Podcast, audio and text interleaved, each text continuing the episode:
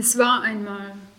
So, liebe Hörerinnen und Hörer, fangen die meisten Märchen an. Es war einmal ein ganz unmittelbarer Weg, voller Intuition und Fantasie, voll des Ausschöpfens der Möglichkeiten der Sinne und des Geistes, hingeordnet auf ihn, unseren Gott. Dieser Weg war nicht ausgetreten und nicht langweilig, denn jeder Einzelne machte auf ihm gerade die Entdeckungen, die seine Seele froh und heiter machten. Ein jeder Mensch setzte behutsam tastend seine eigenen Schritte, schnell oder langsam, hüpfend oder bedächtig. Jeder drückte ganz individuelle Spuren in den Boden. Aber nicht nur Menschen passierten den Weg. Da ein Spatz, hier eine Amsel, dort eine Katze und ein Hund.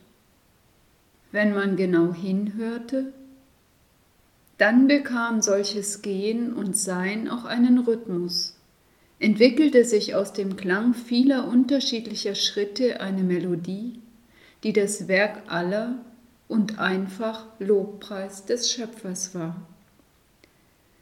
Manchmal gingen große Füße neben kleinen Füßen, wobei auch eine große Hand eine kleine hielt.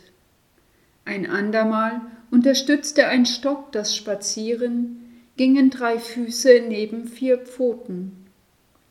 Wieder ein anderes Mal waren sich die Füße zweier Personen im Gehen so nah, dass auch die Hände sich gegenseitig umfassen mussten. Ein Weg und das Laufen darauf im Hören auf all die vielen Töne kann ein gutes Bild für all die Prozesse sein, die mein Leben als Geschöpf ausmachen.